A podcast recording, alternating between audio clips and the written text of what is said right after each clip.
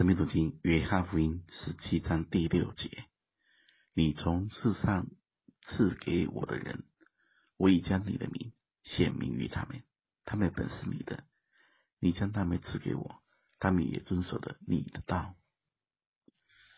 今天我们先专注来思想名字。实际上，神是不需要名字的，但神又很乐意启示他的名。因为只有一位神，一位造物者，一位创造天地的神，因此不需要名字。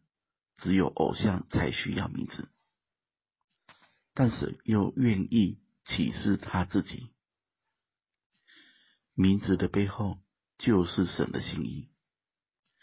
神第一次介绍自己时，是那一位自由拥有的。之后，因着人的需要，不断的启示他是自己。比如，耶和华沙龙，神是平安者；耶和华以勒，神是预备者；耶和华惊奇，神是得胜者。而这些名字的背后，都是要人认识神是怎样的神。大家在想，如果我们是父母亲，我们为孩子命名，都带着对他的爱跟期许。比如说，如果将你家的孩子取名叫超人，那就是父母对这个孩子希望他超过正常人，他特别聪明，特别有能力，比别人特别强，才会取名叫超人。人在看见他名字的时候，就会想到。他是不是特别厉害？更会想到他父母的心意。比如说，当你将你家孩子取名叫美女，那很自然的，别人就会特别看他有没有特别美，是不是真的人美心也美？每一个名字背后都有一种主权，一种属性。圣经中只要提到神的名字，都不是只是一个称呼，而是里面有故事的、有内容的、有能力的。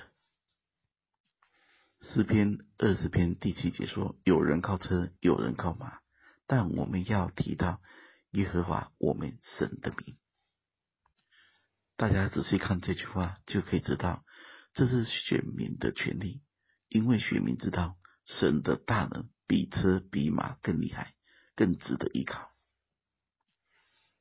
大家在思想诗篇二十二篇第二十二节：“我要将你的名传于我的弟兄。”这一句话已经应验在主的身上，也可以看出主最重要的工作就是要传扬神的名给所有信的人。